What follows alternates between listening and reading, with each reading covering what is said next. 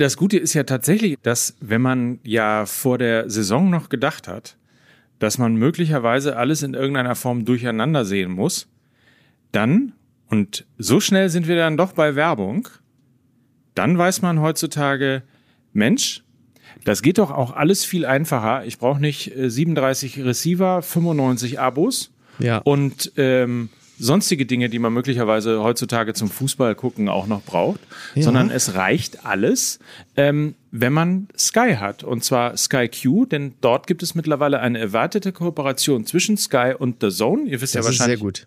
Ne? Ja. Am Freitag äh, überträgt ja The Zone, am Sonntag überträgt The Zone, am Samstag überträgt Sky. Und Ja. die zweite Liga ist auch bei Sky, die Premier League, der DHB-Pokal. Und wie gesagt, dieses Hin- und Her-Switchen gibt es einfach in der Form nicht, weil eben es eine wundervolle Kooperation zwischen Sky und The Zone gibt und Sehr das gut. Ganze jetzt auf einem Receiver auf Sky Q zusammenzusehen ist. Übrigens auch sogar mit einem Fernsehsender, also so einem linearen Signal quasi, eben Mhm. Ja. nicht nur nicht nur Streaming, sondern es gibt zwei Kanäle. Macht ja wirklich vieles einfacher, ne? Oder? Total. Ja.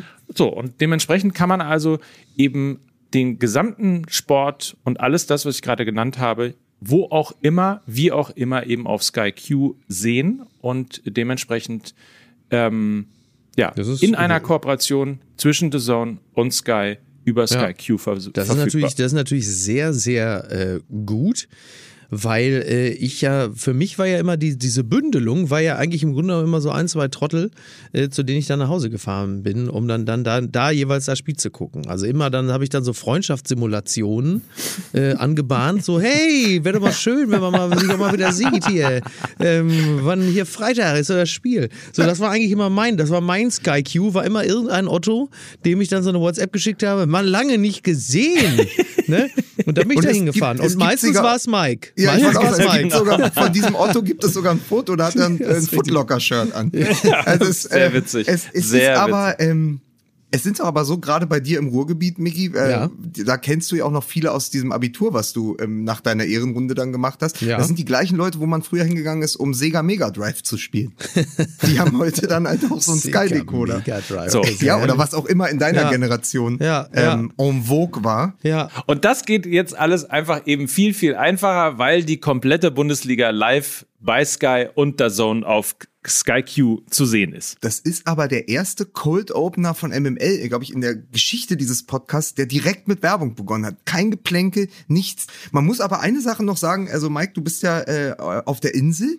Und ähm, Miki und ich, wir waren am Wochenende im Pott und wir sind echt wirklich mittlerweile eine von Corona domestizierte Generation. Wir hätten Tickets für Dortmund gegen Frankfurt gehabt. Wir haben aber lieber im Fernsehen geschaut und haben dabei gegrillt. Weil komm, ist aber auch anstrengend ins Stadion zu gehen mittlerweile. Ja, das war aber wirklich einfach auch die beste Idee. Ne? Ja. Oder? Was für ein herrlicher Tag, wirklich. Ein, ein, also gerade, ne, das kann man ja mal kurz, also ich will es jetzt nicht in epischer Breite ausführen, aber ähm, wir haben ja nun bei Fußball MML sehr viele Hörerinnen und Hörer, die sehr fußballaffin sind. Deswegen hört man ja Fußball MML. Und es war halt einfach der perfekte Tag. Lukas und ich waren äh, mittags Pöhlen mit 20 Mann und Frau auf einem wunderbaren Rasenplatz in Castrop-Rauxel, sind danach direkt zu einem Kumpel von mir gefahren, haben dann ein schönes Helles getrunken oder zwei, äh, sind bei ihm in den Pool gesprungen. Äh, Christian Vogel, liebe Grüße an dieser Stelle. Und dann sind wir rüber nach Dortmund und haben da eben nicht, sind nicht ins Stadion gegangen, sondern sind bei unserem Kumpel David geblieben im Garten, haben gegrillt, Bier gesoffen, dummes Zeug erzählt, Spiel geguckt, Musik gehört. Perfekt. Nichts gegen Stadion, aber äh, das hätte für einen Strömungsabriss gesorgt. Das hätten wir äh, nie wieder, da, wir hätten uns in diese Situation nie wieder reintrinken können, nachdem wir das Stadion verlassen hätten. So euphorisiert, wie wir gewesen wären, nach Ansicht dieses Spiels. Denn es war natürlich hervorragend. Du meinst so euphorisiert, wie ich, der am Freitagabend Ah, ja. das Millantor-Stadion verlassen hat, nach einem schon wieder Derby-Sieg gegen den Hamburger Sportverein. Ich habe nichts davon mitgekriegt. Ja. Gab, gab es schon wieder Feuerwerk? Weil letztes Mal, also da war ich ja in der Stadt, als äh, Pauli, ähm, St. Pauli, St. Pauli. Äh, den HSV äh, geschlagen hat, gab es wieder Feuerwerk und äh, Menschen, die sich vorm Stadion versammelt haben, in Anschluss noch einmal und länger geblieben sind und die Stadtmeisterschaft gebührend gefeiert haben. Oder ist das diesmal ausgefallen? Verständlich. Nein,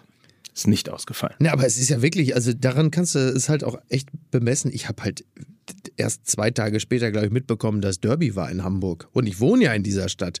Aber es ist halt auch einfach wirklich so, ich meine, das ist halt der Derby zwischen äh, Pauli und HSV. Da sind ja doch auch relativ. Also ich meine, HSV hat wenigstens noch eine großartige Historie, aber, aber da ist ja jetzt auch wirklich, also da ist ja, ne, also, äh, ne? Ich lasse dir Ja. den mal durchgehen. Ja. Viel erschütternder finde ich, wenn wir schon über die zweite Liga kurz sprechen. Ähm, was ich natürlich auch am Rande mitbekommen, äh, Werder Bremen. So richtig Tritt haben sie aber noch nicht gefasst in Liga 2, ne? Die große Angst vorm durchgereicht Genau, werden. Lautern, ich höre dir trapsen. Ja, genau. ja. So, Freunde, wenn wir jetzt schon mal anfangen, hier ähm, mit Musik, äh, ohne Musik über Fußball zu reden, dann brauchen wir jetzt erstmal Musik, bevor wir über Fußball reden können. Alles klar. Oder? okay. Dann bitte, Herr. Kapellmeister, Musik bitte. Oder was kommt jetzt? Genau. ja, oder, oder halt das hier.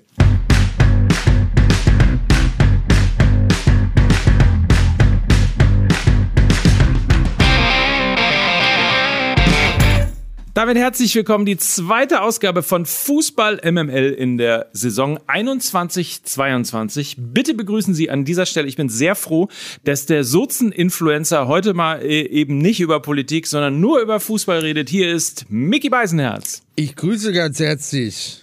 Und, und hier ist er. Er ist Malle Mike. Er ist der Urlaubsraffke. Hier ist Mike Nöcker, live aus Palma de Mallorca. Ich bin der König von Mallorca. so, und ähm, hattest du. Ein Depp am, ein Depp am Spielfeld. ja, der ist immer geil. Sag mal, hattest du nicht gesagt, hier Köln ist, äh, ist, äh, Europapokal! Europapokal! Europapokal! Die sind ja komplett durchgeknallt. Also ich bin ja in Köln.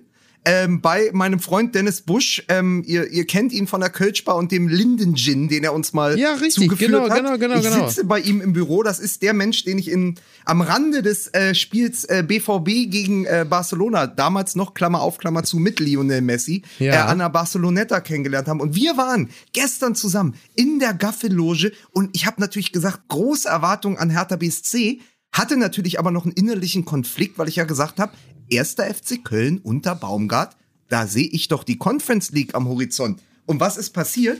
Diese wahnsinnigen Kölner, die ja wirklich nur Abstieg oder Champions League können. Also entweder wird diese Mannschaft Meister, es gibt richtig. auch schon wieder die Memes, die jetzt rumgeschickt werden. Steffen Baumgart mit Meisterschale und DFB-Pokal in den Händen. Also entweder wird Köln Meister oder sie steigen ab. Es wird gemeckert ohne Ende oder siebter Himmel. Und gestern war natürlich dann nach dem 3 zu 1 gegen meine Hertha wieder der siebte Himmel. Da sind die Menschen zu Tausenden, 16.000 waren erlaubt im Stadion. Es war nach den Corona-Regeln ausverkauft. Und sie sind natürlich die ganze Aachener Straße runtergelaufen und haben gesungen Europapokal.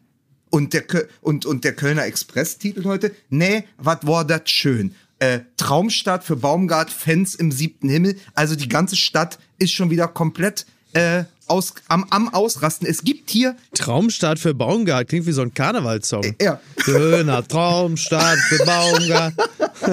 ja, aber es ist so, das ist ja wie, ähnlich wie in Berlin, nur in einem noch größeren Maß. Die kennen kein Mittelmaß. Also doch, ihren Verein. Aber in der Wahrnehmung äh, dieses Vereins gibt es kein Mittelmaß. Es gibt nichts in der Mitte. Es ist entweder himmelhoch jauchzend oder zu Tode betrübt und gerade ist schon wieder Das ist so Karneval. ein bisschen wie die Architektur in der Stadt. Also entweder großartig, so wie der Dom, oder halt äh, nicht so großartig wie der komplette Rest der Stadt drumherum. Gekachelte Häuserfassaden. Aber nicht wie in Lissabon, sondern eher so wie, ja, äh, Aber fantastisch, fantastisch war äh, auch das Rewe Halbzeit Fanquiz äh, mit so Toll, was unglaublichen du alles Fragen. machst, die Gaffelloge, das Rewe Halbzeit Fanquiz. Also du lebst wirklich das Leben der Reichen und Schönen. mit so unglaublichen Fragen wie, wie viele Rewe-Märkte gibt es in der Stadt? Weniger als 80? Mehr als 80. Das ist so, das war so die. Kategorie, ja. Genau, wer ist Angela Merkel? A, Bundeskanzlerin, B, Banane. ja, es gibt doch schon, es gibt doch alleine schon in Köln-Ehrenfeld mehr als 80 Rewe. Ne? Ja, es gibt, also wie, nochmal, das ist der alte Tommy Schmidt-Gag, oder? Dass sie erst die Rewe-Märkte und dann die Stadt Köln drumherum gebaut haben. das ist doch wahrscheinlich. Das stimmt aber wirklich, als Berliner fällt dir das dann auf. Du läufst durch Ja. Und all die anderen tollen Märkte, ich muss natürlich jetzt sagen, das alte Ding ne, im Podcast, wir werden ja auch von vielen Menschen gehört, es gibt natürlich nicht nur Gaffelkölsch, es gibt. Reisdorfkölsch und Peterskölsch und, und Frühkölsch. Und Sülze, so eine kleine Marke. Dann haben wir auch hier so, so das ist das Kraftbier hier so, so eine Kölsch, so persönliche kleine äh, Kölschmanufaktur, ganz sympathisch. Ne? Da gibt's so Frühkölsch, gibt's natürlich auch. Schlöss, Schlösser, ne, ist alt, ne? Oh Gott. Äh, Schlösser Oh ist Gott, alt. jetzt habe ich, jetzt hab ich natürlich jetzt Ja, ja. richtig. Alt ist übrigens auch Anthony Modest, aber der hat gestern mal wieder ein großartiges Spiel gemacht, dank Steffen Baumgart. Leute, ihr habt so furchtbar einen an der Marmel. Aber was man, was man merkt ist, und das kenne ich eben auch vom, vom Freitagabend auch, und zwar ganz unabhängig davon, wie das Spiel ausgegangen ist. Und das merkt man ja auch bei dir, weil eigentlich hättest du ja traurig aus dem Stadion gehen müssen, Lukas, ähm, weil Hertha ja verloren hat. Aber man kommt so euphorisiert aus dem Stadion, weil man sich so freut, dass man endlich mal wieder irgendwie und wenn es nur mit einer Drittelkapazität an Zuschauern ist, endlich mal wieder Fußball mit Emotionen erleben kann und eben nicht mit leisem Stadion-Sound und äh, unflätigen Gebrülle von der, von der Seitenlinie, äh, sondern es hat mal wieder so ein bisschen was, zumindest war es bei mir so und bei dir klingt's auch so. Es hat so ein bisschen wie so ein, wie so ein Fußballfest war das. Bei mir Ja, jedenfalls. aber auch sehr einseitig. Man muss, ähm, man muss Kevin Prince Boateng äh, hinterher im Interview gehört haben, der gesagt hat, es ist auch wirklich ein Fund, dass es keine Gästefans gab in Köln. Weil es war ganz absurd. In der fünften Minute hat Hertha durch Stevan Jovetic ähm, ja das 1 zu 0 geschossen und es war totenstill. Und ich war, glaube ich, wirklich der Einzige, der im Stadion gejubelt hat. Man hat nur mich gehört für, für einen kurzen Moment äh, und vielleicht noch Paul Dardai und sonst totenstill. Und das ist absurd, weil das, das ist natürlich so, da, da trifft äh, die Gästemannschaft und normalerweise gibt's ja wenigstens 3000 Bekloppte, die Ja. hinten irgendwo in der Ecke sitzen und ihren Augen nicht trauen können, gerade bei, wenn sie Hertha-Fans sind. Äh, leider nicht passiert und das merktest du dann schon, dass Thema wieder, ein Stadion schießt Tore, aber wenn dann eben 16.000 Menschen dort sind, die so laut sind, die euphorisiert sind, die dann eben ja auch Bock haben und die ihre Mannschaft nach vorne peitschen und du hast keine Gästefans, um dem was entgegenzusetzen, dann spielst du wirklich gegen einen zwölften Mann. Ja, ja, total. Das macht sich jetzt natürlich umso mehr bemerkbar, weil äh, ist ja auch, jetzt ist halt eben das Stadion nicht leer, sondern jetzt ist das Stadion nur leer für die Gäste. Das ist ja auch irgendwie geil. Sag mal, Lukas, bist du gerade auf einer, nimmst du auf einer Vespa auf? Nein, das Sitzt bin du ich. auf das, der ist nicht, Vespa? das ist nicht das bei bin mir. ich. Das ist Was machst du denn da? Ich Die Kaffeemaschine, ne? Oder ist, Heide, oder ist Heidemanns da irgendwo auf der Vespa gerade unterwegs und fährt immer um den Pool rum? Er versucht irgendwie es innerhalb von, äh, Heidemanns versucht innerhalb von anderthalb Stunden es mit der Vespa einmal um den Pool herumzuschaffen. so versucht einen neuen Rekord zu bringen. Ja. Nein, ich, äh, nein, ich fahre äh, ei- einhändig Jetski, während ich äh, mit der anderen Hand das Mikro halte und den Oder, Podcast oder, aufnehme. oder Mike, oder hast du, oder hast du wieder mit dem Dieselgenerator deine Penispumpe angeschmissen?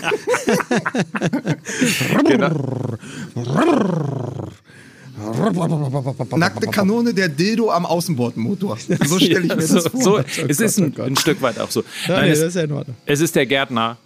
Ach ja, der Es ist Gärtner, immer der Gärtner. stimmt. Stimmt, der hat ja nun wirklich einen Gärtner mit einem, er ist natürlich in Spanien, aber der hat natürlich einen mexikanischen Namen, ne?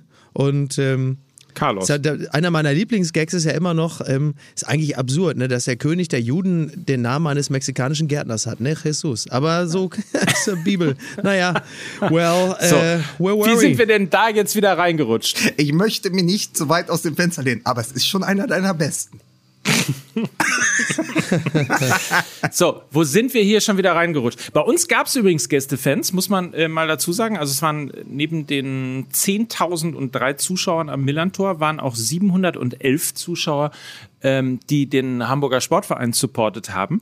Und was ganz interessant war, ich weiß nicht, ähm, es gibt ja Befürworter und Menschen, die das manchmal auch ein bisschen anstrengend finden. Es war zum ersten Mal im Stadion so, dass du diesen Ultra, äh, Dauersingsang von, von, von Ultra nicht im Stadion hattest. Also wir versuchen ja tatsächlich, was auch total löblich ist, äh, permanent zu, Stimmung zu machen. Aber diesmal war es so ein bisschen so wie Fußball früher zu gucken. Also du hast ein Stadion, das reagiert sozusagen auf, das, auf das Spiel und ähm, du hast plötzlich so diesen Moment, wo das Stadion merkt, dass die Mannschaft unterstützt werden muss oder ähm, wo supported wird und so. Das war ganz interessant, weil es war ein bisschen eben du dadurch, dass das Ultra nicht im Stadion war und es nicht diese, dieses permanente Singen gab, war es fast wieder irgendwie so Zuschauer pur reagieren auf Fußball. Ganz interessante Erfahrung.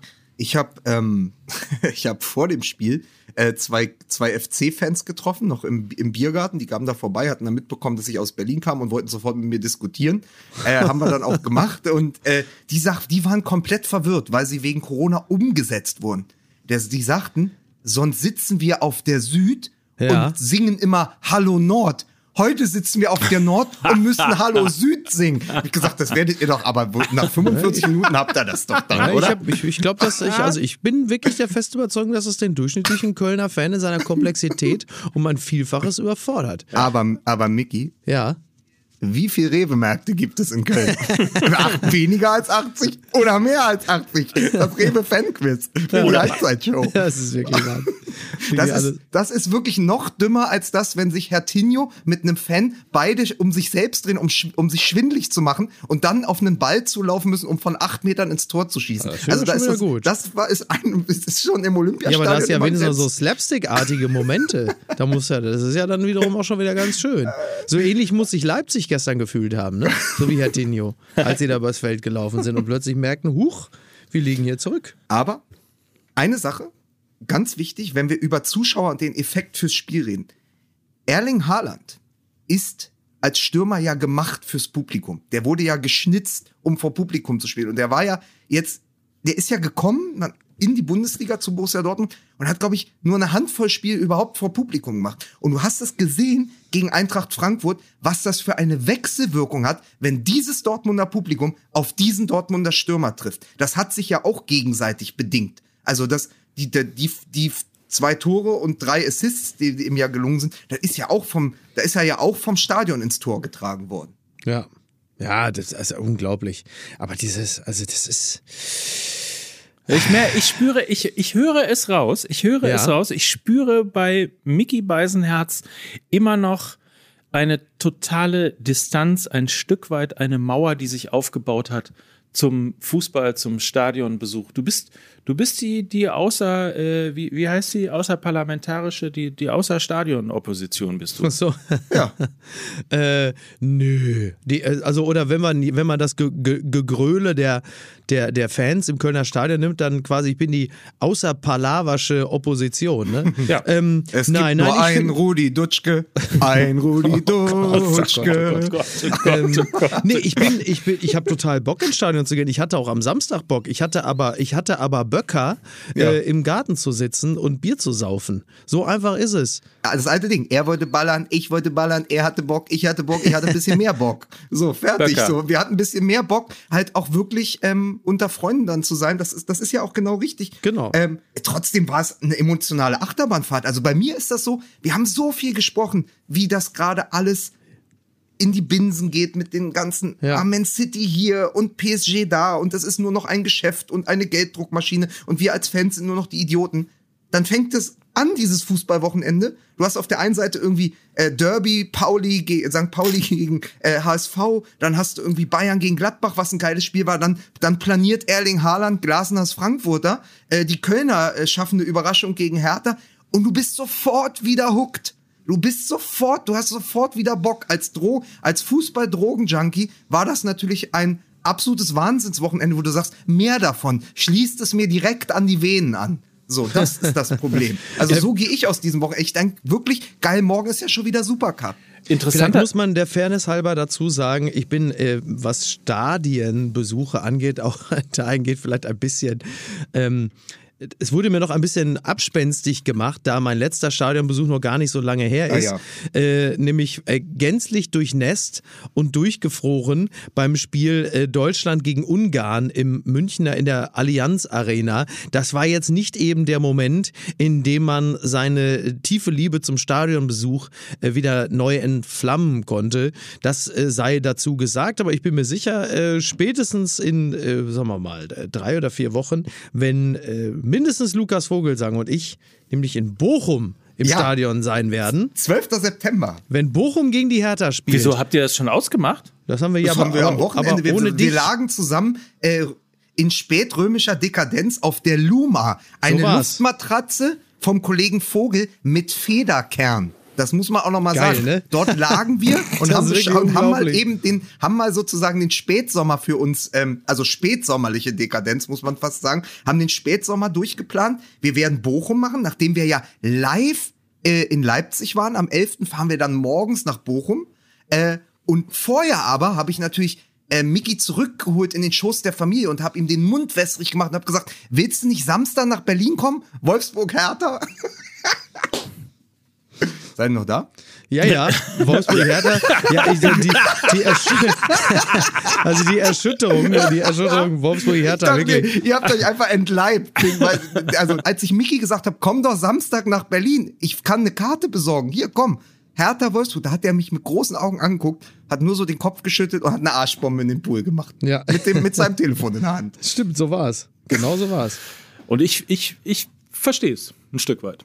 Es macht doch wirklich ins Stadion gehen dann an so einem Tag, da, da passt natürlich dann alles, wenn das Wetter gut ist, wenn, wenn einfach die Leute wieder Lust haben. Es kommt ja dann auch schnell wieder der Oktober und der November, wo es dann wirklich sehr, sehr anstrengend wird, als Fan im zugigen Olympiastadion zu sitzen. Aber gerade kann man es doch einfach mal genießen, dass es auch so gut funktioniert hat und dass die Spiele so gut waren, weil das ist ja genau das, ähm, was, was Micky sagt. Du hast so im Hinterkopf noch diese wirklich aus deutscher Sicht schlimme Europameisterschaft, äh, schlechte Spiele, schlechter Fußball. Und dann hast du aber plötzlich so ein Spiel, wo Borussia Dortmund und Eintracht Frankfurt sieben Tore schießen. Und natürlich macht das Lust auf mehr. Ja. Ja, klar. Also die Bundesliga hat sich auf jeden Fall schon mal ganz gut präsentiert. Sie hat natürlich teilweise auch so ein bisschen den Markenkern bedient, also dass der FC Bayern keine Elfer gegen sich bekommt. Und bitte um Gottes Willen nicht das Eröffnungsspiel verli- verlieren möge. Da sei Gott vor. Ne? Da hat der Kölner Keller dann halt eben auch gesagt, nee, nee, komm, also das ist... Äh, so weit wollen wir es nicht kommen lassen, aber das war ein schöner Start. Da war Ja. der Kölner Keller, Keller schon in der Gaffelloge, ja, also in Vorbereitung quasi. hat, man, hat, man, das stimmt. hat man nicht mehr so genau hingesehen. Man muss ja wirklich sagen, ähm, es gibt, gibt viele Dinge, die bemerkenswert waren an diesem Wochenende. Unter anderem, die wirklich, also ich, ich begegne ihm natürlich jetzt trotzdem immer noch kritisch, aber was er wirklich clever gemacht hat in Sachen äh, Führungskompetenz, das war äh, Marco Rose, der äh, sinngemäß sagte, ähm, mein Kapitän kam zu mir und bat mich während des Spiels, ob wir das System nicht umstellen können. Und wenn mein Kapitän sowas vorschlägt, dann höre ich natürlich darauf. Und das ist ja so wirklich schlau, ähm, gleich als Trainer, als neuer Trainer einer solchen Mannschaft, den Kapitän ähm, und das Team so einzubinden, sich als, als Trainer so beratungsoffen und beratungsaffin zu geben, dass der, der Kapitän einer Mannschaft während des Spiels auf den Trainer zukommt und sagt, pass auf Trainer, ich glaube, wir müssen umstellen. Und der Trainer dann sagt, gute Idee, das machen wir. Ey, das ist so, das ist so clever, finde ich. Das ist so schlau in Sachen Führungskompetenz. Ähm, da hat Ja, er sich so wirklich modern, gut ne? eingeführt. Es ist so modern, ähm, wirklich, wirklich klug. Das wär, ob, ob ihm das jetzt äh, andauernd g- gelingen wird, das sei mal dahingestellt. Aber sich in dieser Situation der Mannschaft als äh, so jemand an der Seitenlinie zu präsentieren, das war, finde ich, äh, so per personalentscheidungsmäßig war das echt sehr klug, sehr schlau. Ja. Hat mich beeindruckt, fand ich gut. Hört man selten in der Ja. Form. Ich, ich fand noch eine Geschichte ganz schön, wenn man auf den Spielberichtsbogen oder auf die Aufstellung von Borussia Dortmund geschaut hat, ähm, was ich zuerst gar nicht so mitbekommen hatte, aber äh, da ja Hummels fehlte, dass Witzel einfach Innenverteidiger gespielt hat. Ja. Ja. Wo man sagt, ja, okay, jemand, der ja auch äh, wahrscheinlich mit der letzten Verletzung ähm, als Spieler, der ohnehin nicht der schnellste war, äh, noch mal ein bisschen äh, Speed verloren hat, ähm, den dann einfach nach hinten zu ziehen und sagen, pass auf, du bist dann sozusagen in den Spielaufbau von ganz hinten involviert. Das heißt, das ist ja wirklich dann so der extrem abkippende Sechser, weil er halt hinten schon beginnt, aber das funktionierte ja. Das kannst du nicht gegen jede Mannschaft machen, das kannst du gegen im Moment noch sehr desolate Frankfurter tun, aber es ist auf jeden Fall eine Option, auch aus dem Kader heraus, weil in der Raute natürlich mit Dahut, Bellingham und so Spieler gerade die Nase vorne haben gegen äh, über Axel Witzel, aber der ja genauso wie Reus sehr, sehr wichtig ist für das mannschaftliche Gefüge. Und wenn der dann plötzlich Innenverteidiger spielt und vielleicht auch mal, wenn Akanji geschont werden muss, mit Hummels zusammen, dann macht das natürlich auch mit dem Team etwas.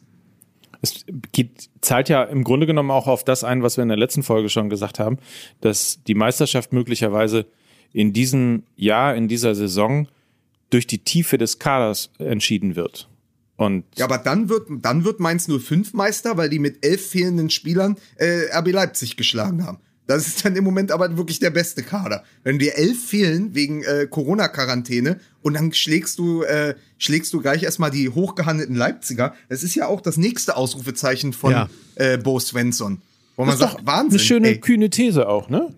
Finde ich. Das, mein, die Mein- kühne These, Mai- Mainz 05 wird deutscher Meister, weil sie den tiefsten Kader haben. das ist Quatsch. Schön. Oh, ist das blöd. Ja. Nee, aber das, das zeigt einfach, wie viel du trotzdem, und das ist ja das, wo ich auch immer mit meiner Hertha so fremde und mit Paul Dardai als Trainer, was du auch mit einem nominell nicht so starken Kader einfach wettmachen kannst, wenn der Trainer eine Idee hat.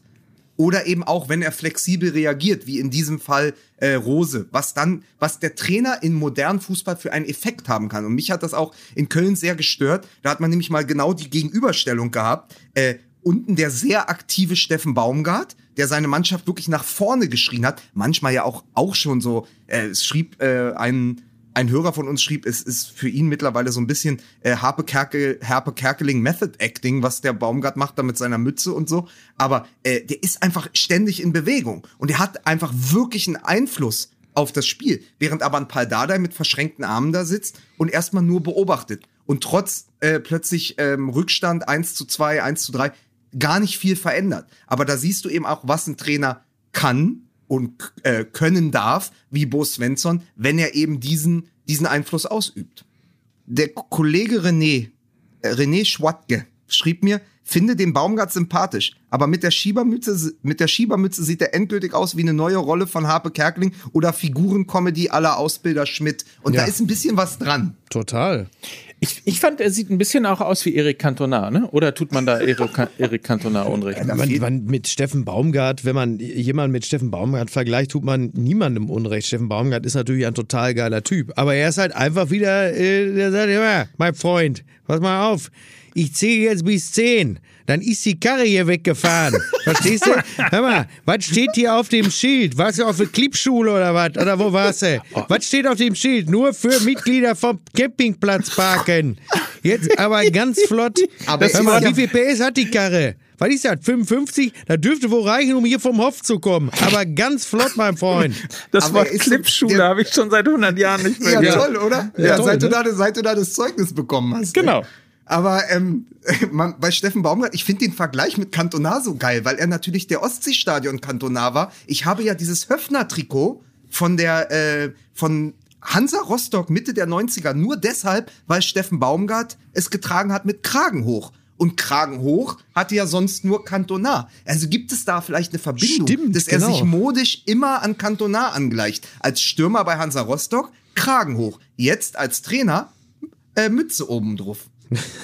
Schiebermütze. Das ist Ja. so, damit, da, ey, da sind wir doch, da sind wir doch an was Großem dran. Auf jeden so, Fall. als Borussia Dortmund-Fan äh, ist der Begriff Schieber jetzt auch nicht nur positiv besetzt. Wobei, da kann der Herr Taner ja auch mitreden, ne? Oder? Natürlich, den hatten wir ja auch. Ja, siehst du, also. So. Ja. Übrigens äh, kann, es, kann es sein, dass wir ähm, eigentlich am Samstag so ein bisschen auch ein, wie soll ich sagen, durch Erling Haaland eine, eine Hommage, einen Aufbau einer Hommage für den, für den nächsten, den traurigen Tag erlebt haben, äh, dass eben ein Spieler nochmal zeigt, was im Grunde genommen ein Bomber der Nation sein kann, für alle die, die ihn zu Lebzeiten äh, spielend nicht gesehen hat. Ähm, diese Dynamik, diese Kraft, diese, Ja. dieser Torinstinkt, 62 Tore in 61 Spielen, Erling Haaland an allen fünf Treffern beteiligt. Ja. Irgendwie hatte ich so das, äh, ich hatte irgendwie so das Gefühl am nächsten Morgen, als ich die wahnsinnig traurige Nachricht gehört habe, dass Gerd Müller gestorben ist, dass das wie so eine, wie so ein roter Teppich, der so ausgerollt wurde mit so einem Monsterspiel und gesagt hat, so, und das ist jetzt deine Bühne. Es ist in gewisser Weise, meinst du, eine vorweggenommene Reminiszenz Dankeschön. an den Bomber. Aber ich habe auch lange überlegt, ob man da einen Vergleich ziehen kann. Aber du hörst mich äh, vorwurfsvoll Luft durch die Zähne ziehen. Habe ich schon gehört, ja? weil ähm, das war nämlich was, was ich mitnehmen wollte in, äh, in, in diese Sendung als äh, Beobachtung. Wenn man über Müller nachdenkt und wie es jetzt in den vielen wirklich großartigen, tollen und traurigen und persönlich berührten Nachrufen ja auch wieder passiert ist, ist ja immer die Rede davon, er ist der Mann im 16er gewesen und eigentlich sogar im 5-Meter-Raum. Das war sein natürliches Habitat, das hat er auch selber gesagt in Interviews, ich habe mich im 16-Meter-Raum am wohlsten gefühlt. Ein, klar, heute würde man sagen, ein Boxspieler. Haaland ist all das überhaupt nicht. Der ist für seine Körpergröße komplett, naja, was würde ich jetzt sagen, nicht, äh, was das Gegenteil von Kopfball stark, Kopfball schwach. Nee, aber der ist ja kein kopfballstarker Spieler, der dann lauert äh, und die Dinger reinrammt, sondern der ist eine neue Art von Stürmer, der nämlich in die Box reinläuft. Du spielst ihn kurz vorher an und wenn er den Ball annimmt, ist er im zweiten Schritt schon weg und dann rast er einfach. Er sprintet einfach in den Strafraum rein, an allen vorbei und eigentlich ins Tor. Also das ist ja sein Fußball. Während ein Gerd Müller gelauert hat, ähm, abgeschirmt hat, sich gedreht hat auf engstem Raum wie ein Balletttänzer, kommt Haaland ja mit so unglaublich viel Anlauf, wo du so denkst, ein, ein Dicker oder äh, die anderen Frankfurter, das sind ja gestandene Bundesliga-Innenverteidiger ja. und der läuft an denen einfach vorbei. Der kriegt den Ball von Reus und dann läuft der. Macht das ist ja ihm einfach egal. Das ist ihm einfach ja, egal. der büffelt da einfach durch diese durch die der einzige ICE, der am letzten äh, letzte Woche gefahren ist. das ist wirklich unfassbar. Nein, es, es ist wirklich der Boxspieler Gerd Müller ist eine ganz andere Art von Fußballer als der Indie-Box-Spieler äh, Erling Haaland, weil das äh, und trotzdem verstehe ich aber diesen tollen Gedanken von dir, Mike, äh, weil es eben dieses ist, dass wir sozusagen oder die Leute, die schon in den 60ern, 70ern Fußball geschaut haben, dass man jetzt wieder jemanden hat, nach Lewandowski, wo man sagt, Wahnsinn, diese Quoten, also auch Haalands Quote erinnert ja sehr an die Quoten von Gerd Müller. Also du hast auf der einen Seite einen Gerd Müller, der in 62 Spielen für die deutsche Nationalmannschaft 68 Tore erzielt. Und auf der anderen Seite hast du einen Haaland, der in 61 Spielen für Borussia Dortmund jetzt 62 Tore geschossen ja, hat. Irre. Das heißt, vielleicht kommt die Reminiszenz äh, nicht übers Spiel, aber über die Zahlen. Gut, auf dem Wege verstehe ich das natürlich, aber äh, jetzt könnte man noch weiterreden, dass sich natürlich der Fußballer auch auf eine gewisse Art und Weise verändert hat und dynamischer geworden ist. Aber ich hatte genau, ich hatte diese Zahlen im, im Kopf, diese Quoten, diese 552 genau. Tore, die er für Bayern München geschossen hat und all das eben, was ihn so ja, einzigartig gemacht hat. Und es gibt bei uns aus der Community heraus, gibt es einen ähm, wahnsinnig schönen Satz. Ich muss ihn gerade mal schnell ähm, raussuchen. Mr. Kite 1974 hat nämlich äh, auf Twitter auf einen Tweet von uns, der eben Gerd Müller ehren sollte, mhm. äh, geantwortet: Before there was Goat, there was Gerd. Oh, schön. Sehr, Oder? sehr gut. Schön. Ähm, es ist ja jetzt wahrscheinlich gleich wieder Zeit für einen Partner. Deswegen, ich habe ja was vorbereitet. Ich habe euch nämlich mitgebracht. Es ist ja ab und zu auch so Lesestunde bei Fußball MML. Und ja. ich habe euch den Einstieg mitgebracht von Holger Gerz. Mhm. Ähm, Holger Gerz hat in der Süddeutschen gut. heute einen Nachruf auf der Seite 3 geschrieben, ja. der heißt vom Glück mit ihm spielen zu dürfen. Und ja. da geht es auch um eine Reminiszenz. Soll ich es jetzt noch vorlesen und wir machen dann äh, pa Partnerlobpreisung oder soll ich es danach machen? Erst Partnerlobpreisung, ja. dann hat man noch was, worauf man sich so freuen kann, ne? Ja. So als Cliffhanger. Also, na, unsere Partner sind natürlich auch geil. Entschuldigt, Leute. Aber du meinst so als Cliffhanger? Ja, ja natürlich. Dann machen wir an dieser Stelle Werbung und ich nehme an, jeder von euch verbindet in irgendeiner Art und Weise was, wenn ich jetzt, wenn ich jetzt den Markennamen nenne, ja. bin ich mir sicher, jeder weiß sofort, worum es geht. Sebamed. Man hat immer sofort das Gefühl, äh, dass das zwar einerseits ein Körperpflegeprodukt ist, aber andererseits hat man immer auch gleich das Gefühl, als hätte der Arzt persönlich gesagt, das nehmen Sie mal. Das hat ja. immer, das ist halt, geht so ein bisschen über das reine Beauty-Geschisse hinaus, sondern man hat immer sofort das Gefühl, der Dermatologe persönlich klopft dir auf die Schulter und sagt, du machst alles richtig, mein Freund pH-Wert 5,5. Das ist äh, im Grunde genommen das, was man auch irgendwie durch Sebamed kennengelernt hat. Ne? Man weiß irgendwie, das ist gut für die Haut. Man hat in der Tat, was ich total nachvollziehen kann, das Gefühl irgendwie, äh, man geht in einen Laden und äh, kauft etwas, was der Dermat Dermatologe dir vorher empfohlen hat oder dir auch empfehlen würde. Ähm, stärkt natürlich alles die natürliche Schutzfunktion der Haut, hemmt ähm, geruchsbildende Bakterien. Das gilt beispielsweise für ein Deo. Das ist nämlich das Sebamed frische Deo. Es gibt es nämlich zum einen als Roll-On, also Sebamed frische Deo als frisch Roll-On. Ähm, und es gibt das Ganze eben auch als Pumpspray. Alles das Pumpspray. Ich benutze gerne von Sebamed das Pumpspray. Ich benutze es teilweise vor dem Pumpen und nach dem Pumpen auch. Ich habe es mehrfach festgestellt. Ich habe es benutzt nach dem Pumpen und dann kam der Arni an und sagte, hör mal, Ralf, du riechst so gut.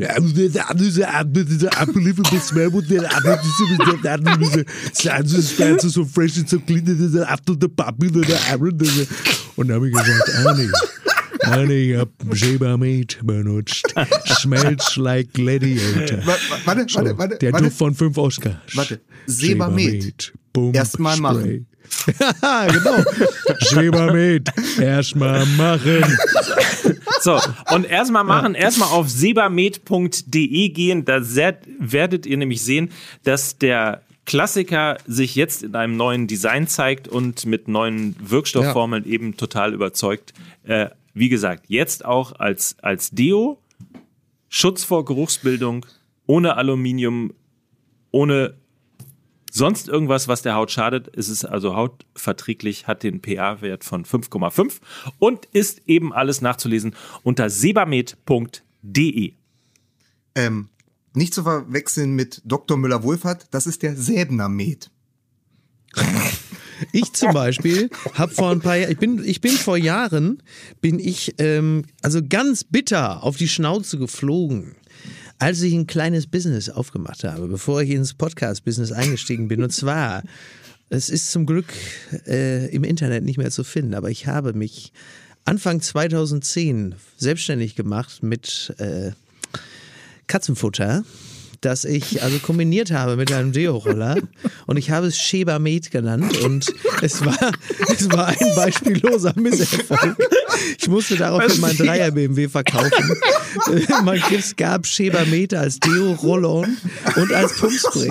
Und es war eine Zeit lang so, dass im Großraum Herne einige, Ja. die es mir abgekauft haben, von Hunden teilweise angefallen wurden, die also auf dieses Zeug ganz allergisch reagiert haben. Es war, ich, es waren Schadenersatzklagen, es, es sind Familien zerbrochen. Aber es sind Dinge, die heute glücklicherweise nirgendwo mehr nachzulesen sind, aber vertraut mir, Shebamed, es war ein. Da war der Katzenjammer aber groß, ne? Am Ende, Weinreb. Kommen wir doch mal zu den Ärzten-Dingen. Äh, Wir haben noch einen Partner. Wir haben Achso, noch machen wir den Partner. jetzt gleich noch? Mein Gott, Oder machen wir dieser den? Hönes-Text wird niemals Nee, mehr weiß ich. vorgelesen werden. Weiß- äh, ja, dieser Gerd Müller-Text. Ja. Ach, fantastisch. Dann kommen wir jetzt sozusagen vom Deo Roll-On und dem Pumpspray gleich zum Haarewaschen. So ist es. Wir sind nämlich bei men-id.com angekommen und das ist eine völlig neue und man kann im Grunde genommen auch sagen personalisierte Haarpflege für Kopfhaut und die Haare für den Mann und das Ganze klinisch nachgewiesen. Wie gesagt, ihr geht auf men-id.de, könnt dann, wenn ihr Lust habt, so einen kleinen ähm, Test auch machen. Der geht relativ schnell, um mal ähm, zu schauen, was braucht ihr eigentlich letztlich für eure Haare? Wie kann ich meine Pflege personalisieren? Brauche ich eher etwas, um möglicherweise weniger Schuppen zu haben oder etwas, um vielleicht sogar den Haarausfall ein bisschen zu stoppen? Alles das gibt es eben und zwar in zwei unterschiedlichen Formen. Man kann das ähm, kostengünstig äh, abonnieren und als Abo abschließen. Man kann es natürlich aber auch einzeln kaufen. men-id.com, wie gesagt, ist die Website dazu. Und wir haben natürlich für euch, Freunde, unseren Lieblingsgutscheincode, der da lautet 15 MML!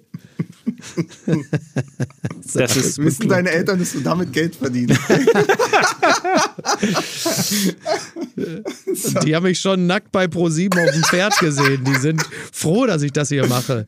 Und dann war ja auch noch diese Geschichte mit Sheba Med. Ich muss ja heute noch diese Sachen bei denen abzahlen. als dein Vater. Vater hat mich rausgepaukt. So, so ist es. Also überzeugt euch einfach mal selbst, äh, sichert euch 15% auf euren Einkauf bei men-id.com. Der Gutscheincode heißt 15mml und äh, das Angebot gilt nicht auf die bereits vorrabattierten Boxen oder Abos. Holger Gerz, vom Glück, mit ihm spielen zu dürfen. Vor ein paar Monaten ist Gerd Müller noch mal live im Stadion zu sehen gewesen. Der FC Bayern spielte gegen Freiburg und Müller war kurz noch einmal persönlich im Spiel. Denn als Bayern-Stürmer Robert Lewandowski mal wieder getroffen und einen der Rekorde Müllers eingestellt hatte, 40 Tore in einer Saison, riss Lewandowski sein Trikot nach oben. Zum Vorschein kam ein T-Shirt, auf dem Gerd Müller zu sehen war, dessen Porträt und der Slogan Forever Gerd.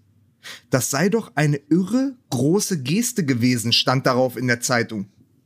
Wobei es natürlich die größere Geste von Lewandowski gewesen wäre, Müllers Rekord kurz darauf nicht auch noch erbarmungslos zu brechen und damit zu löschen. Und sowieso hatte das T-Shirt mit der Eventkultur der Gegenwart jede Menge, mit dem Fußballer Müller aber null und nichts zu tun. Denn der, sehr kurz gesagt, ließ Tore sprechen. Der dachte nicht darüber nach, mit welcher Geste der oder der Treffer zu feiern sei. Der hatte ein Trikot und nicht noch ein vorbereitetes Unterhemd drunter, auf dem ein Gruß an Mama, an Jesus oder an den Rest der Welt geschrieben stand. Gerd Müller, nicht nur das unterschied ihn von Lewandowski, inszenierte sich nicht. Schön, schön. Ja. Toll, ne? Also sowohl Holger Gerz als auch äh, Peter Ahrens im Spiegel. Ähm, ganz tolle, ganz tolle Texte. Und äh, ja, ich glaube, man kann Gerd Müller nicht äh, genügend würdigen.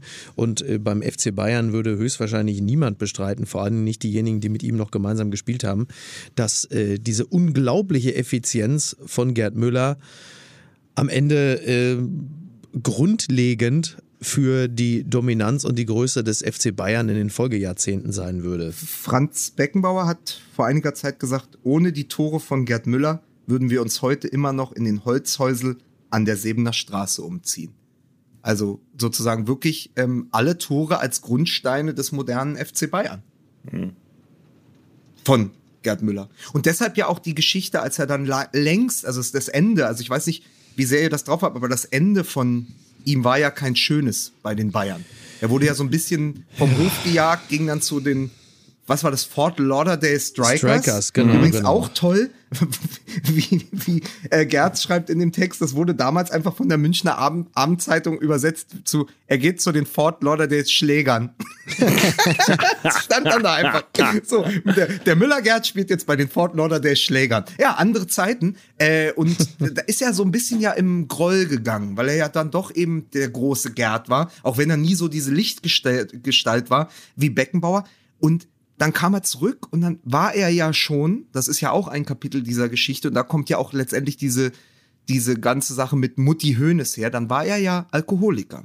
Genau. Und dann hatte ihn Hönes zurückgeholt und hat ihm bei den Amateuren einen Trainerjob besorgt. Daraufhin dann wurde er trocken und hat auch nie wieder ein Glas Alkohol getrunken ja. und war aber auf kam halt zurück in den Schoß der Familie. Das hat eben Uli Hoeneß möglich genau. gemacht. Und das wurde dann der Gerd Müller. Und da gibt es diese Szenen, wenn dann die Amateure irgendwie um die Welt geflogen sind, auch ihre Spiele gemacht haben, so, dann war er der meist fotografierte Mann dieser Reisegesellschaften. Ja. Und das war so nochmal der späte Ruhm. Ähm, und ich glaube, das hat ihm sehr gut getan, in den 90ern nochmal, nicht, weißt du, nicht der, nicht der bärtige Gerd Müller mit den schwarzen Haaren, den man kennt, den man sofort, wenn man an ihn denkt, ja eigentlich auf dem Hosenboden rutschend in einem Fünf-Meter-Raum sieht, das Trikot total ähm, verdreckt, weil er sich wieder ins Getümmel geworfen hat. Sondern es war dann dieser späte Elder Statesman äh, Gerd Müller mit der, mit dieser unscheinbaren Brille und diesem mhm. leicht grauen Bart und den kurzen Haaren. Das genau. ist ja Gerd Müller, wie er einem auch so in Erinnerung geblieben ist. Genau, also es gibt genau. den Hosenboden Gerd Müller und es gibt diesen ergrauten Gerd Müller. Genau. Und ähm, es ist, glaube ich, auch eine große, große ähm, ach, ja, große Gnade oder auch ein, von den Bayern einfach sehr, sehr gut gemacht und auch von der Familie und so, dass uns auch das Bild geblieben ist. Also, dass sie sozusagen ihn dann nicht mehr ins Licht der Öffentlichkeit gezerrt haben. Ja, ja, absolut. Dass uns der, sagen wir mal, der Gerd Müller der späten 90er, frühen Nullerjahre, dass das ein Bild ist, was uns geblieben ist. Ein lächelnder, Mann um die 60, der zufrieden ist mit dem Leben ja. und damals immer gesagt hat, 70 möchte ich schon werden. Jetzt ist er mit 75 gestorben und die letzten Jahre dann ja eben nicht mehr in genau. der Öffentlichkeit es gab irgendwann, gewesen. Es gab irgendwann die Meldung, dass der damals ja, glaube ich, noch Co-Trainer Gerd Müller irgendwie äh, bei einem Trainingslager am, am Gardasee oder so, ne? Irgendwie verloren, war, gegangen, verloren ist, ja. gegangen ist. Und dann gab es natürlich die üblichen Witze, so, ne? Ja, da wird er wohl irgendwo, ähm, kann mir vorstellen, da in irgendeiner Kneipe wird man mhm. irgendwo finden. Also natürlich die üblichen Geschmacklosigkeiten. Und da war aber irgendwie den meisten klar, ach, guck mal, da in, in, in die Richtung bewegen wir uns jetzt.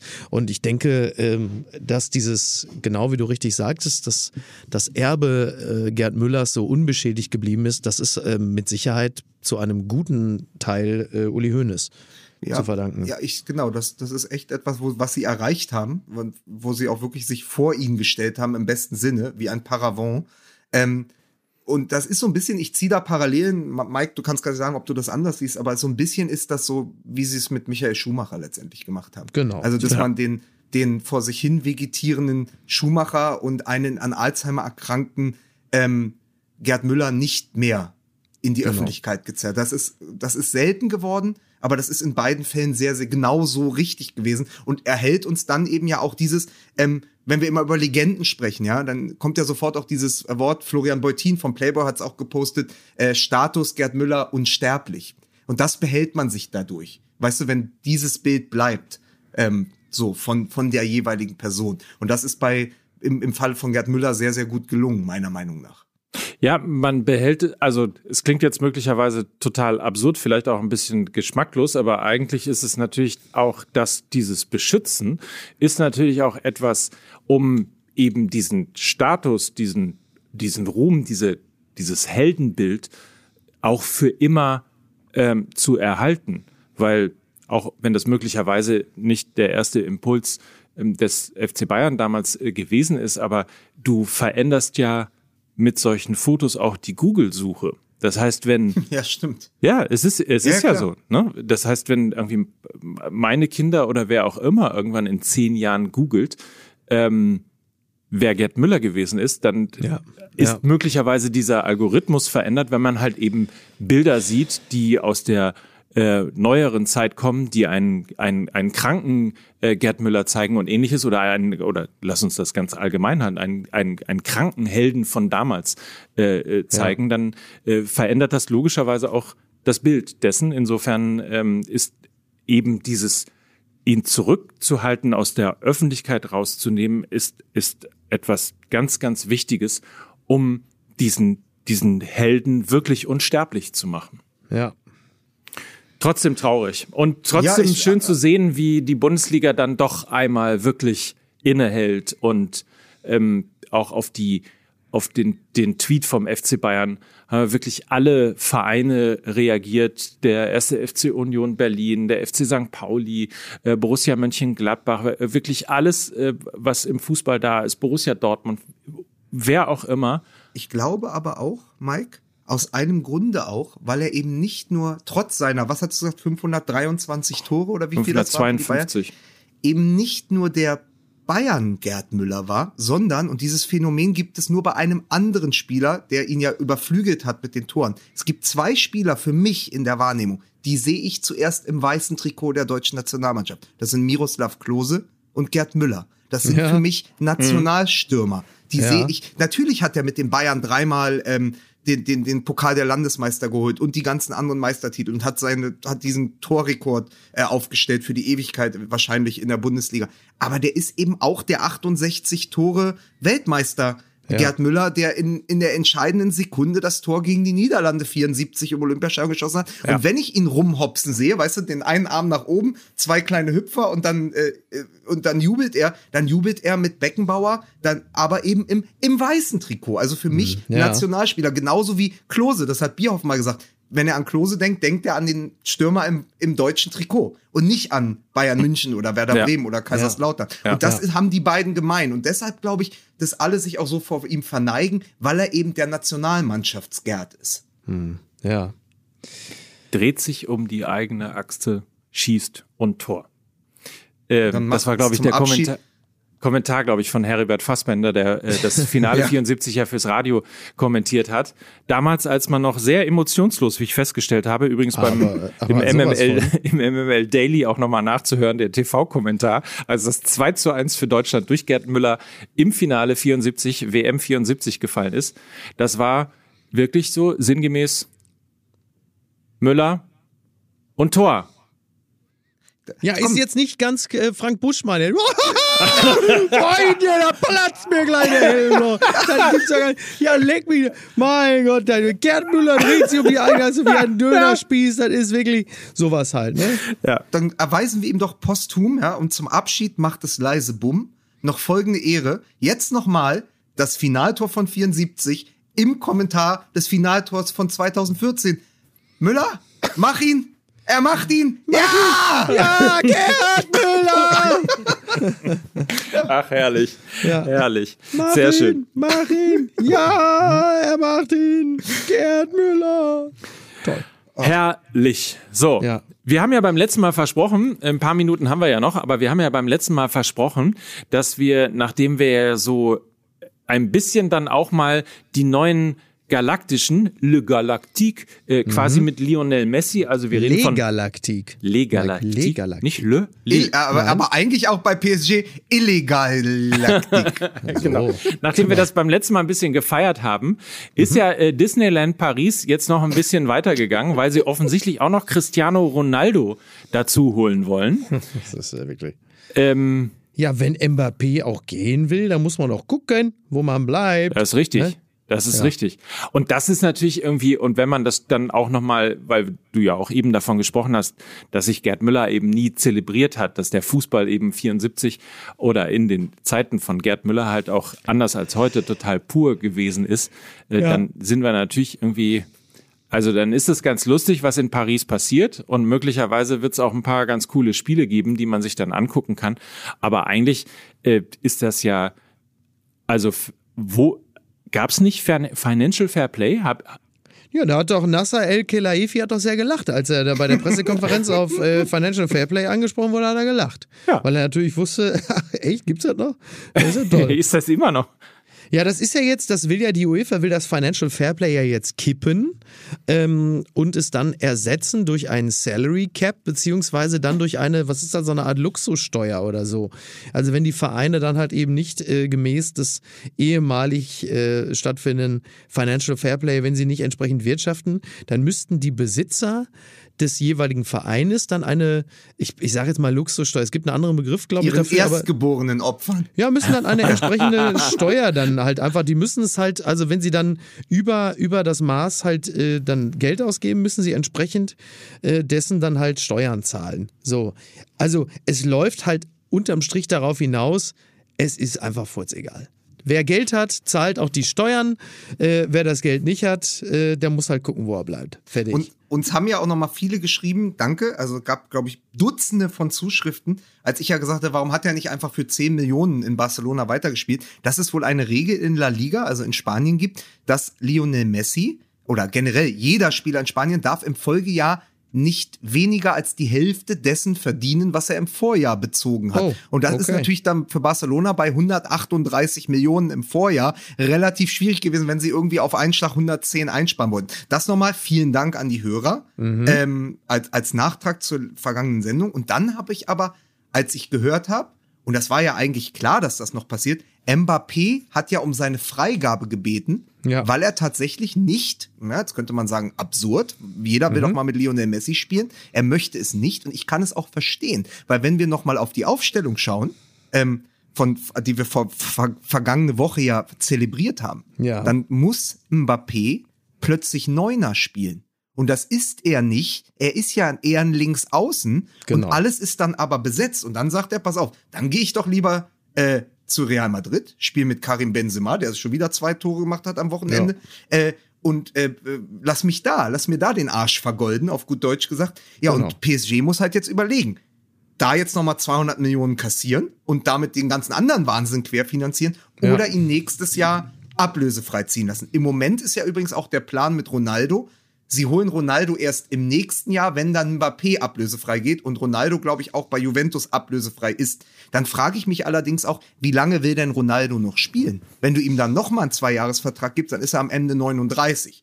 Ja gut, das ist Ibrahimovic auch, aber das war so mein erster Gedanke. Dann hast du wirklich, dann hast du wirklich eine Situation, wie es sonst in den letzten Jahren immer nur in der NBA war, dass du die großen Stars der vergangenen Jahre nochmal zu einem Superteam zusammenbindest und sagst, große Namen, ja. das wird schon klappen. Genau, so die Expendables. So.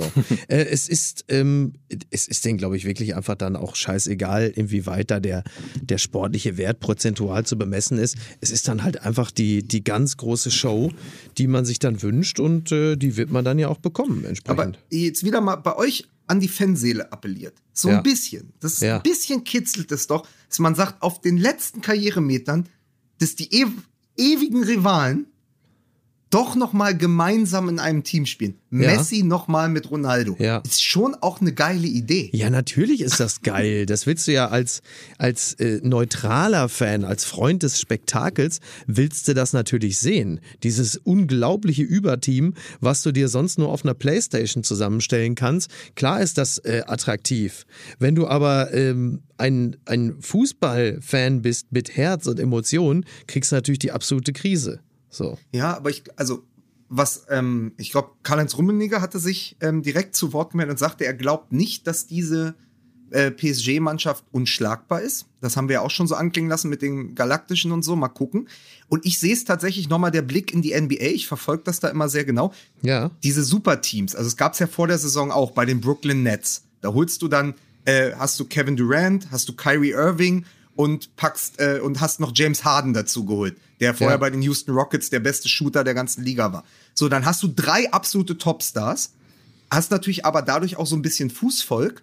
Und es ist nicht automatisch gesagt, dass diese drei Helden dir dann den Titel bringen, weil den Titel hat Giannis Antetokounmpo mit den Milwaukee Bucks geholt. Was, was, was hast du jetzt? Hast du gestottert oder was war das jetzt? Ah, Du guckst nicht Basketball, ne? Nie, nee, Das- nie. Ach so, schade, ja. ja. Und gleiches passiert aber gerade bei den äh, LA Lakers, wo Russell Westbrook jetzt zusammen mit LeBron James spielt. Und auch da, die sind beide fünf Jahre über ihren Prime. Das sind natürlich immer noch große Namen, deswegen lässt sich das so gut vergleichen. Ronaldo, Messi, die waren ja, sagen wir mal, vor drei, vier Jahren noch besser, als sie es jetzt sind und in zwei Jahren sein wird. Weil irgendwann wird auch da das Alter oder müssen sie dem Alter Rechnung tragen. Deswegen, ich würde nicht sagen, dass es ähm, von vornherein klar ist, dass die den Titel gewinnen. Allerdings, und das noch ein Einschub, haben sie natürlich dadurch, dass sie so Spieler wie Vinaldum oder auch Ramos geholt haben, Ja. wenig Fußsoldaten, sondern auch sehr, sehr viel gute Spieler in der sogenannten, in diesem Fall sogenannten zweiten Reihe. Ja. Und trotzdem sage ich, mit so viel Ego und so viel war mal hätte sein können, das machen wir jetzt, ist nicht zwingend gesagt, dass die Kataris wirklich diesen Champions League-Titel gewinnen, den sie unbedingt brauchen, um als amtierender Champions League-Sieger in ihre eigene Heim-WM zu gehen. Es ist auf jeden Fall, also ich verstehe das alles mit der PlayStation. Ich habe selber auch schon vor, ich weiß gar nicht, vor, vor zehn Jahren oder vor fünf oder wann auch immer den Gedanken gehabt, dass es schon auch wahnsinnig cool wäre, mal einmal in einem Team Messi und Ronaldo zusammenzusehen. Das ist natürlich alles so und fürs Spektakel äh, ist das das vielleicht sogar marketingmäßig schlauste, was man sich aussuchen kann. Nur das Problem ist halt auch, dass, und das hatten wir am Anfang dieser Sendung, es driftet irgendwie natürlich alles total ab. Die Quoten vom Bundesliga-Start lagen, glaube ich, eine Million unter dem, was die Ah, Bundesliga okay. sonst hatte. Okay. Ähm, Mickey ist nicht ins Stadion gegangen, obwohl er sich umsonst hätte ein Bier dort gönnen können. Und ein Würstchen und so weiter. wahrscheinlich. Und das wollte er aber lieber irgendwie in der, äh, in, in, in der Gartenlaube bei einem, bei einem Freund irgendwie mitsehen. Also de, der Fußball ist schon sehr hart auf der Grenze mit dieser grauenvollen Katar-WM an Weihnachten im nächsten Jahr und alles, was da kommt und das, was da in in Paris bei PSG äh, mit mit diesem mit diesem Lächeln über Financial Fair Play quasi dieses Weglächeln ähm, da da inszeniert wird das Ja. das spaltet natürlich die Fußballseele ohne Frage. Ich bin mal sehr gespannt, wie das in der Bundesliga sein wird. Ich bin total happy und ähm, finde es ganz großartig, dass wir zum ersten Mal eine Frau an der an der Spitze in, in einer Spitzenfunktion ähm, beim Fußball in Deutschland haben mit Donata Hopfen, die die neue ähm, Geschäftsführerin der äh, DFL wird, also die Nachfolgerin von Christian Mhm. Seifert, was ich super finde. gut, ja. was Ja. ich total super finde. Ich bin mal sehr gespannt. Irgendwann muss ja auch aus der aus der ähm, Taskforce Bundesliga äh, ja irgendwas auch mal rauskommen. Ich glaube, die haben ja irgendwie gesagt, dass sie ein halben, halbes Jahr, nachdem sie sich getroffen haben, irgendein äh, was auch immer vorlegen wollen. Also es muss ja auch irgendwann bald mal kommen. Und ich bin wirklich gespannt, ob dieses Ne? Wir haben eine Frau an der Spitze. Es gibt Diskussionen darum, ob auch eine Frau DFB-Präsidentin werden kann. All dieses, die, diesen Wandel, möglicherweise müsste es irgendwann mal auch eine Nachhaltigkeitscharta oder ähnliches im, im, im Fußball geben, weil wenn man Ja. es ernst meint und wenn man wirklich immer beteuert, dass man 50 plus 1 haben will, dass man den Fußball sozusagen in seiner Tradition behalten will, so wie wir ihn in Deutschland kennen, dann äh, wann, wenn nicht jetzt, muss man sich Ja. auch als Bundesliga positionieren und sagen, Leute, äh, ich verstehe das alles, aber bei uns gibt's das nicht. Ja. Trotzdem bleibt es ja festzuhalten, solange so etwas wie Financial Fair Play ein Papiertiger ist, den sich die Scheichs als Schmusekatze halten, ja, Ja. werden wir ein Problem haben mit diesem Fußball. Und das ist ja eher eine Entwicklung, die sich noch verstärkt. So. Und wir müssen halt einfach nur gucken als Konsumenten und als Fans, wie wir darauf reagieren. Weil das ist immer noch so die Abstimmung mit den Füßen, das ist immer noch das, was wir in der Hand haben. So, und da müssen wir halt gucken, wollen wir den Zirkus oder nehmen wir den irgendwann nicht mehr an und gehen dann nur noch wie der Kollege Kai Feldhaus zu Viktoria Berlin in die dritte Liga, weil da der Nachmittag mit Bratwurst zusammen 20 Euro kostet. Ja, Richard Kropf, der äh, Autor von äh, vier Blogs, war äh, auch bei Victoria Berlin. Der scheint also jetzt irgendwie gerade äh, Das ist wohl ein. on Vogue. Ja, das ist on Vogue. Wird Vogue jetzt schon W-O-K-E geschrieben? Ich frag's nochmal. Ja, und wir haben dir auch letztes Mal, wir haben es schon letztes Mal weggelächelt. Genau, wir haben da wirklich, also wir haben da wirklich gnädig über dich hinweggesehen, wie du wieder so vor dich hin äh, boomertest. Aber du willst es ja, kannst du ja nicht sein lassen. Wer, ja wieder- wer sehen möchte, wie äh, Ja. Mike Nöcker live auf einer Bühne von Mickey Beisenherz so. und Lukas Vogelsang vorgeführt wird, äh, Wie, wie, pass auf, wie der, wie, der, wie der lächelnde Boomer durch den Feuerreifen springt. Im Zirkus MML. So ist das. Der geht bitte, meine Damen und Herren, liebe Kinder, geht bitte auf äh, fußballmml.de. Ähm, zum Beispiel jedenfalls. Äh, dort ist es nämlich alles nachzulesen, dass wir am 26.08. am Donnerstag in Wattenscheid auf der Freilichtbühne sind. Ich glaube, ganz kurz, es ist das ausgefallene Konzert, sage ich jetzt mal, wir unter Künstlern, äh, das ausgefallene Konzert für den Auftritt in der Jahrhunderthalle. Das bedeutet aber auch, dass die Karten dort ihre Gültigkeit behalten. Ist das korrekt? Genau, alle Leute, die damals nach Bochum in die Jahrhunderthalle wollten, können jetzt nach Wattenscheid kommen. So. Und alle Leute, denen Wattenscheid zu weit ist, die können zum Beispiel am 31.08. nach Bielefeld kommen. Die Arminia Kulturwoche um 19.30 Uhr auf der Alm. Fußball MML live auf der Alm. Ähm, Mit dem Motto Alm aber sexy. Sehr schön. 9. September, Osnabrück, Hafensommer, Mann, Mann, Mann, 19 Mann, Uhr. Karten gibt's unter hafensommer21.de. Und dann noch, wer, wer, wer atmet da so schwer? Ich habe das im Ich habe nur wegen allem aber sexy nochmal schwer geatmet. Ja, pass auf, wir wissen beide, dass Mittwoch deine nächste Sternkolumne so heißt. Thema egal. ja, das ist richtig. Und am 11.09.21 äh, trinken wir alle zusammen einen Wodka-Rasenball in Leipzig im Kupfersaal um 20 Uhr. Kupfersaal.de. Also über Leipzig gibt es eine Sache zu sagen, die haben den schönsten Starbucks Deutschlands. Dieser riesige Starbucks am Hauptbahnhof in Leipzig. das. Beeindruckend. Loffi klatscht doch jetzt, Loffi läuft doch schon wieder der Geifer. Äh, der, ist, der geht doch immer da zusammen Genau. hin, ne? Und feiert Legendärer das dann Satz, ab. legendärer Satz von Loffi, als wir da reinkamen in diesen wirklich prunkvollen Starbucks mit diesen unfassbar hohen Decken und diese, diesen tollen, diesem tollen Stuck und Loffi nur da stand und sagte, bestimmt richtig teuer zu heizen hier. Eine Sache Recht noch. hat er. So, weil- darf ich jetzt mal langsam? Nein, Als jetzt war noch ja so lange da mit diesem komischen Skater gequatscht hat. Komm hier später raus. Ich muss noch Fischfrikadellen kaufen. Ja, dann sage ich dir noch eine Sache. Superfood brauche ich ja nicht mehr zu kaufen. Wir haben ja jetzt Koro. Koro, die Koro-Drogerie. so, Sponsor Nummer 4. Lecker. So. Wie viele Märkte hat Koro in Köln? Weniger als 80, mehr als 80. Eine Sache noch, weil wir nach Leipzig gehen, noch Randbeobachtung vom Spieltag, die muss ich noch loswerden. Leipzig ist das neue Cottbus. Sie haben gegen Mainz eine ein Mannschaft auf den Platz geschickt mit elf Spielern, von denen keiner für die deutsche Nationalmannschaft spielberechtigt wäre. Stimmt, das hatte Cottbus auch irgendwann mal, ne? Vor, Ja, vor das, Ja, ja, ja. 2000 oder 2001 unter Ja, ja. Ede Geier. Mit Bruno Akrapovic und Tomislav Piblica. Also Leipzig ist das neue Cottbus. Ähm, So. Wir sind das neue Apokalypse und Filtercafé. Das waren äh, Mike Nöcker, Micky Beisenherz und, Und Lukas Thoralf. Konetzke. so, genau. Uns ist allen wirklich der Ball auf den Kopf gefallen. bleibt wenigstens eine Glatze im Team. Ja, der Thoralf, der spielt mit. Wenn wir jetzt hier schon den ganzen Jugos haben, dann spielt wenigstens der Thoralf mit. Eine Glatze bleibt in Cottbus. Wie kann man den Mega-Gag liegen lassen und Thoralf Konetzke im Team haben und dann nicht als Maskottchen einen Toralf? Ja, Das ich weiß muss auch man. nicht. Das ja, ist doch- Ja, und Alf ist deutlich haariger als Tor Alf. So, So. also so viel kann man schon mal sagen. Ich gebe euch jetzt hitzefrei. Ähm, Danke. Mein, ja, du mein, Arschloch. Was? Frei. guck mal hier, guck dir mal in Hamburg um, wie das schon wieder aussieht hier, ey. Am Regnen ohne Ende. Ist eine Kacke, ey. Ist eine so schöne Stadt, aber halt leider ein bisschen sehr feucht. Dann gebe ich mir jetzt hitzefrei. Ja, ja. Gut, geh mal im, geh mal im Pool drinne. Ich gehe mal im du See. Mal im Pool. Bestell Geh, geh im Pool. Geh so, im jetzt Pool. sag ich dir. Drei Jahre hast du Schalke kaputt gemacht. So. Geh im Pool. So, so mache ich das Also. jetzt. Tschüss. Tschüss. Dieser Podcast wird produziert von Podstars bei OMR.